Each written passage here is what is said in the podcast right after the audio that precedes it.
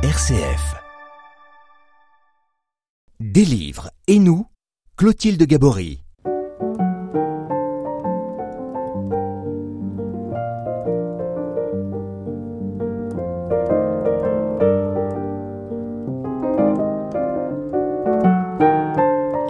Lorsqu'on navigue sur les réseaux sociaux, on rencontre des influenceurs, c'est-à-dire des personnes qui, par leur exposition sur le web, sont capables de nous influencer dans nos opinions ou nos habitudes de consommation.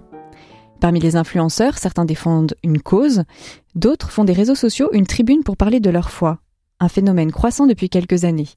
Aujourd'hui, nous rencontrons l'un d'eux, le père Aymar de Langotier. Des livres et nous, Clotilde Gabory. Père Aymar de Langotier, bonjour. Bonjour Clotilde. Alors j'ai commencé cette émission en disant que vous étiez euh, influenceur sur les réseaux sociaux, même si euh, ce terme peut être un peu euh, maladroit quand on parle de foi. mais bien sûr, vous n'êtes pas que ça. Est-ce que vous pouvez vous présenter? Vous avez raison, je ne suis pas d'abord que un influenceur, je suis d'abord jeune prêtre pour le diocèse de Toulouse, ordonné il y a trois ans, presque jour pour jour bientôt. Et donc voilà, je suis au service d'abord des paroisses dans lesquelles mon évêque m'envoie. Et puis, euh, voilà, c'est sûr qu'il y a deux ans et demi, euh, j'ai eu l'occasion de faire une vidéo avec l'influenceur Thibaut InShape, euh, voilà, qui m'a permis de mettre un pied à l'étrier dans le monde des réseaux sociaux que j'avais déjà un tout petit peu par une petite chaîne YouTube, mais c'est sûr que voilà, ça a mis la lumière sur sur cette chaîne YouTube, sur mon réseau Instagram, et j'ai décidé pendant une année entière de m'y consacrer pleinement. Voilà, à raison de d'une vidéo par mois et de quelques publications sur Instagram. Et là, depuis euh, neuf mois, depuis la rentrée, septembre dernier, je fais une pause sur les vidéos YouTube notamment, euh, et je continue modestement sur Instagram. Alors, vous avez aussi des engagements euh, en paroisse? Exactement, oui. Là, depuis deux ans, je suis sur la paroisse de Balma, c'est la banlieue proche de Toulouse, banlieue chic, et j'ai notamment en charge les jeunes avec l'aumônerie et le patronage que nous avons ouvert cette année. Euh, voilà, donc là on vient, on va conclure l'année. On a eu 60 enfants inscrits sur euh, toute l'année, ce qui est une très bonne statistique. Et donc j'espère qu'on va continuer euh, de nombreuses années. En tout cas, quand on ouvre un patronage, on l'ouvre pour les 100 prochaines années. un patronage, c'est, c'est-à-dire que vous retrouvez les, les jeunes tous les, toutes les semaines? Exactement, c'est le centre, pour faire simple, c'est le centre de loisirs chrétien, même si le patronage est, est, à l'origine des centres de loisirs. D'accord. Euh, et donc, nous, le nôtre, il est ouvert le mercredi après-midi et la première semaine de chaque vacances. Ah oui, d'accord. Alors donc, vous avez cet engagement en paroisse, vous avez euh, aussi un, un engagement euh, euh, sur les réseaux sociaux. Vous parliez de votre chaîne YouTube, d'Instagram. Que représentent pour vous aujourd'hui les réseaux sociaux? Euh, en bah, tant que prêtre, voilà. Il, représente, Benoît XVI disait déjà il y a, il y a une petite quinzaine d'années euh, qu'ils étaient le, le, un continent numérique qu'il fallait évangéliser aussi. Et les, les chiffres le montrent. Euh, la, la, grande partie de la jeunesse y passe, y passe 3-4 heures par jour. Euh, donc euh, il y a de tout n'importe quoi.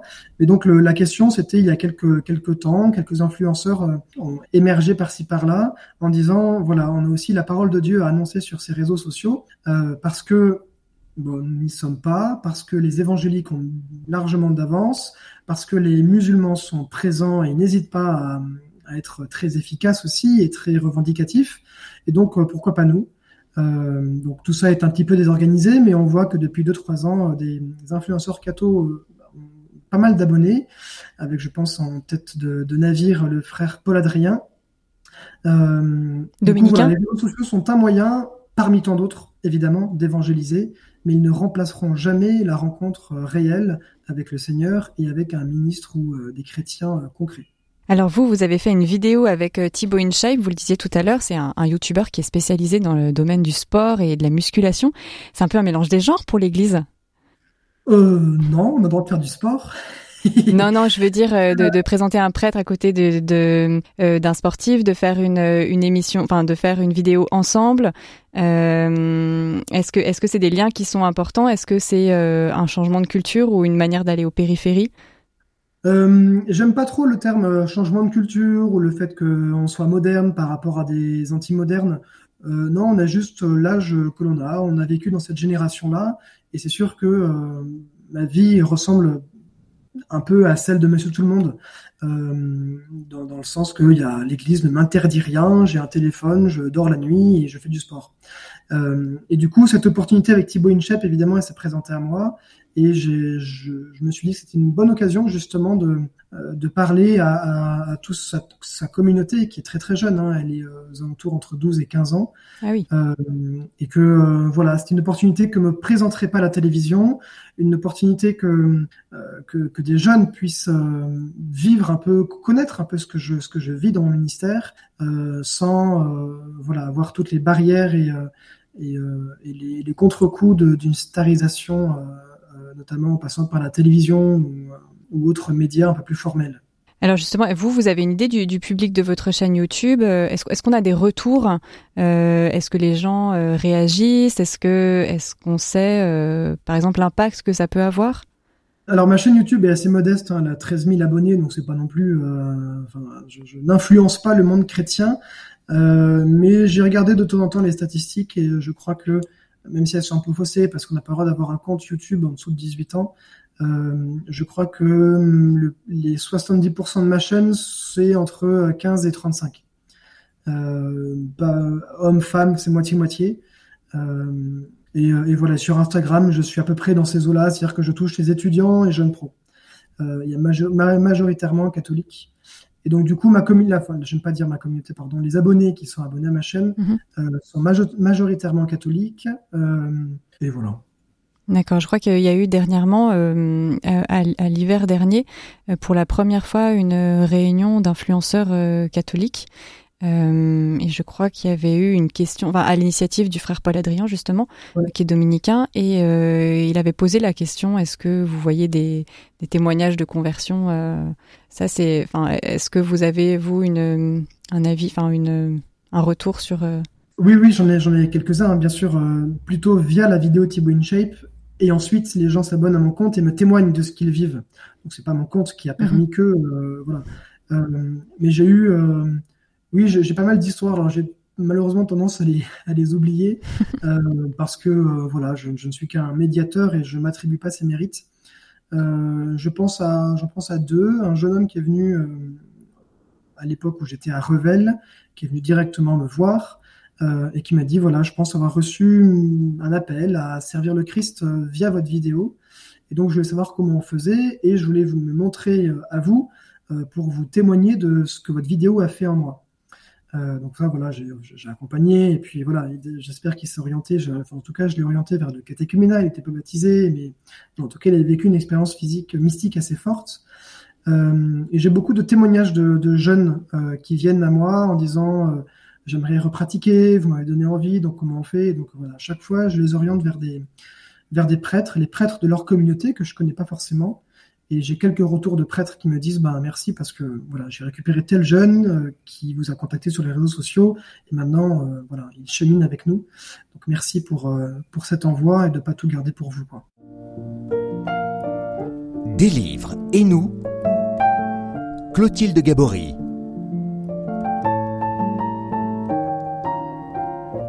Aymar de Langotier, euh, nous sommes avec vous euh, pour parler de votre présence sur les réseaux sociaux et puis aussi de, votre premier livre, Le bonheur n'est pas dans le canapé, aux éditions première partie.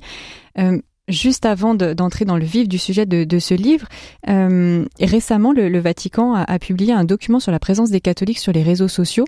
Il met en garde contre les pièges à clics, euh, la tentation de la polémique. Et alors, je, cite une partie de ce document qui dit ⁇ Nous, chrétiens, devrions être connus pour notre disponibilité à écouter, à discerner avant d'agir, à traiter tout le monde avec respect, à réagir par une question plutôt que par un jugement. ⁇ Comment est-ce que vous, vous recevez ce, conseil ou cette indication à partir de votre expérience euh, de prêtre youtubeur? Bah, déjà, je suis entièrement d'accord. Je pas, euh, savais pas que le Vatican avait pondu un truc, euh, mais je suis entièrement d'accord. Et de fait, c'était un peu ma ligne de conduite parce que j'ai eu, par exemple, j'ai eu dix jours euh, entre le tournage de la vidéo et, la sortie, la publication de la vidéo Thibaut InShape. Euh, j'ai eu dix jours pour euh, me dire qu'est-ce que je fais. Qu'est-ce que je fais? Des messages que je vais recevoir, des sollicitations médias? Est-ce que je, tourne d'autres vidéos sur ma chaîne? Et donc, je me suis fait conseiller par, plusieurs responsables, des prêtres, des amis ou des, des, des, responsables communication. Et donc on arrivait sur une ligne de conduite assez claire qui était voilà pas de sollicitation médias ou très peu, euh, nombre de bouquins qu'on m'a proposé, de témoignages du père InShape, euh, voilà, j'ai tout refusé. Euh, et ensuite, les messages perso que je recevais, j'ai dû recevoir 300 en, en, un mois euh, sur différents réseaux. Eh bien, je m'appliquais à, de fait ce que dit le document, à accueillir la personne, à la remercier pour ce qu'elle m'a témoigné, la confiance qu'elle me faisait, et toujours, toujours, toujours à l'orienter vers d'autres prêtres, d'autres personnes. Et, et, généralement, au bout de quatre conversations, euh, voilà, je, je, je, remerciais poliment et je disais voilà, ce, ce n'est pas le lieu pour moi, moi je suis pas préparé pour ça, euh, ce n'est pas mon travail et je n'aime pas le faire. Euh, d'entretenir une conversation et que je sois le seul prêtre en qui ce jeune ait confiance, que euh, voilà, ils peuvent tout me dire, que mmh. vous êtes une euh, porte d'entrée et après vous. Exactement, c'est exactement ça. J'ai essayé, j'ai témoigné d'être une, une, porte d'entrée euh, et ne pas attirer à moi, euh, voilà. Et le danger est présent. Hein aussi bien sur les réseaux sociaux, dans une conversation un peu virtuelle, que dans une paroisse d'un prêtre classique qui peut tout, tout converger sur lui et, euh, et se sentir le sauveur. Mais il n'y a qu'un mm -hmm. seul sauveur, c'est Jésus-Christ. Il est mort, il est ressuscité il y a 2000 ans. Alors, euh, on disait tout à l'heure, vous avez euh, commis un livre qui s'appelle donc Le bonheur n'est pas dans le canapé, qui est paru chez Première Partie. C'est un livre très explicite qui est tiré euh, du discours du pape François aux jeunes en 2016 pendant les JMJ. Et donc, c'est un livre qui propose de prendre le temps de la, de la réflexion, de devenir acteur de sa vie. Et c'est un livre surtout qui s'adresse aux jeunes à partir de 15 ans. Et quel regard vous vous posez sur ces, sur ces générations-là? Alors c'est sûr que le pari d'écrire un livre pour les jeunes est un peu osé. Euh, il y a différentes études contradictoires qui, sont publiées, comme quoi les Français lisent de moins en moins, mais que quand même, parmi les jeunes, euh, il y a une tendance à, lire des livres euh, voilà, de manière un peu plus soutenue que la moyenne des Français. En tout cas, le pari est risqué de dire ben, c'est à travers un livre que vous allez peut-être avoir le déclic de prendre votre vie en main, de, chercher à, suivre le Christ, plutôt que sur les réseaux sociaux, plutôt que euh, à travers des vidéos. Euh, parce que je considère le livre, je suis pas le seul évidemment, comme un, une médiation nécessaire pour voilà pour pour avancer, pour avoir un, un, sens dans le concret, éviter de, switcher trop rapidement, de swiper, éviter de, euh, de, cumuler les vidéos, euh, même si elles sont d'influenceurs chrétiens. Euh, voilà, le livre a cette capacité, cette faculté de, euh, de nous poser, de faire silence, de lire avec ses yeux, d'éprouver, de, de, noter, de corner, de sentir, d'éprouver avec ses sens euh, cette expérience de lecture. C'est une idée aussi de, de ça, le livre parle aussi de concentration euh, par rapport, euh, enfin, contrairement peut-être aux réseaux sociaux où on a l'habitude, comme vous disiez, de, de, papillonner, de passer vite d'une chose à l'autre. Et donc, euh, effectivement, dans ce livre, vous proposez de prendre le temps de la réflexion pour devenir euh, acteur de sa vie. Alors justement, comment est-ce qu'un jeune peut être, euh, est-ce qu'un jeune peut subir sa vie aujourd'hui? Euh, le, constat a été assez clair. Hein. Après le confinement, il y a une génération entière qui avait peur justement de sortir de son canapé, euh, et ça a commencé par ne pas faire tomber le masque parce que le masque est sécurisant, il offre euh, voilà différentes garanties de pas avoir ses boutons, de pas avoir l'appareil dentaire, de se cacher aussi un peu. Donc il y a de nombreux jeunes qui n'ont pas quitté le masque pendant très longtemps. Euh, ensuite une peur de une immaturité parce qu'ils ont vécu tout leur cours en ligne, alors qu'on sait très bien qu'à cet âge-là, les, relations sociales sont méga importantes. Euh, ils étaient restés chez papa-maman, dans un petit appartement, dans une petite maison. Donc beaucoup de facteurs montraient que euh, cette jeunesse-là, il lui manquait quelque chose. Et entre autres, il lui manquait la, les relations sociales, mais évidemment avec la, pratique euh, de la, foi, avec euh, les aumôneries, les camps qui ont eu du mal à reprendre quand même. Donc voilà, ce livre s'adresse à cette génération, entre autres, pour lui montrer que la vie vaut la peine d'être vécue, qu'on peut la prendre en main bah, dès 15 ans, et que, et que voilà, chacun a un cheminement, mais en tout cas qu'on doit, c'est notre devoir de chercher le bonheur nous croyons être dans le Christ. Merci beaucoup, Père Aymar de Langotier, d'avoir répondu à nos questions. Merci à nos auditeurs pour leur écoute. Le bonheur n'est pas dans le canapé, paru chez Première Partie, est un livre que vous pouvez retrouver à la librairie La Procure Beaulieu à Bordeaux.